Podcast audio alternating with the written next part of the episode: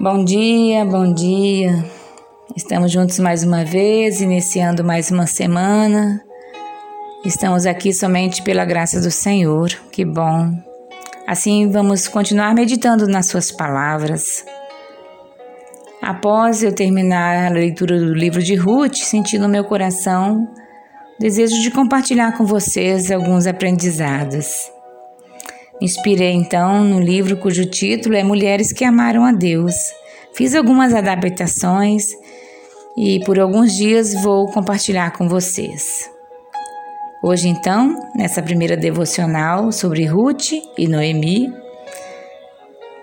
o texto está no livro de Ruth, capítulo 1, verso 1, que diz assim: Nos dias em que julgavam os juízes, houve fome na terra e um homem de Belém de Judá saiu a habitar na terra de Moabe com sua mulher e seus dois filhos. Quando estamos enfrentando uma situação difícil na vida, não é hora de desfalecer, de afundar, de sucumbir, é hora de confiar em Deus.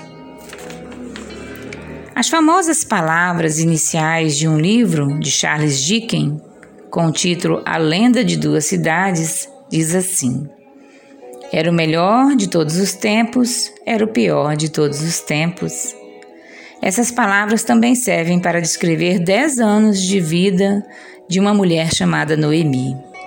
Noemi e sua família, o marido, Elimeleque e seus dois filhos, saíram de Belém, sua cidade natal, e passaram a ser forasteiros na cidade de Moabe, em razão da fome que acontecia em Judá, a família mudou-se para Moabe do outro lado do Rio Jordão, onde havia alimento. Sim, os tempos eram bons, eles festejavam enquanto outras pessoas passavam fome. E olha como Noemi deve ter ficado feliz quando seus dois filhos se casaram. Cada um deles encontrou uma companheira em Moabe. Aqueles tinham sido tempos verdadeiramente muito felizes. Mas em breve, a morte sobreveio à família. Primeiro, o amado marido de Noemi morreu, em seguida, ela perdeu os dois filhos queridos.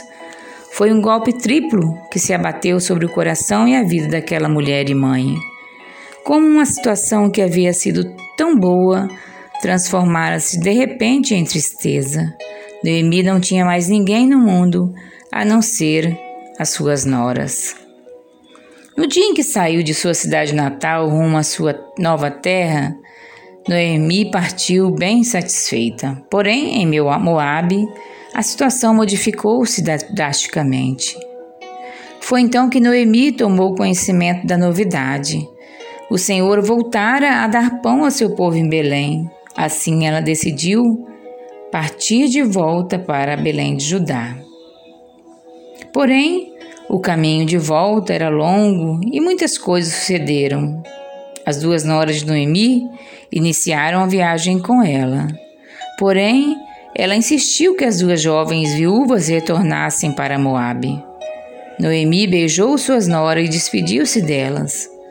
A nora de Noemi, chamada Orfa, retornou ao lar materno, mas Ruth acompanhou a sogra até Belém. Por certo, Noemi não havia previsto tais acontecimentos em sua vida, mas conforme vimos, ela estava aprendendo a confiar mais em Deus. E em sua atuação por intermédio de pessoas, por intermédio dos eventos ocorridos e também pelas circunstâncias inesperadas. E você já se sentiu como Noemi? Já mudou-se para um lugar imaginando que o futuro seria muito bom para você? Foi feliz e abençoada por algum tempo e depois enfrentou perdas e sofrimentos? Então grave essas duas maravilhosas promessas do Senhor em seu meigo coração. A primeira está no livro de Jeremias, capítulo 29, verso 11, que diz assim: Eu é que sei que pensamentos tenho a vosso respeito, diz o Senhor, pensamentos de paz e não de mal, para vos dar o fim que desejais. E a segunda promessa está na carta aos Romanos, capítulo 8, verso 28, que diz assim: Sabemos que todas as coisas cooperam para o bem daqueles que amam a Deus, daqueles que são chamados segundo o seu propósito.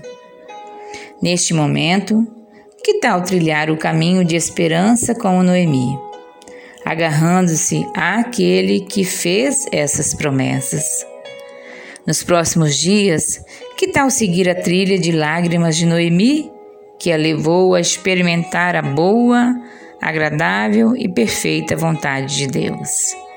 Fiquem com Deus, uma boa semana, bom dia.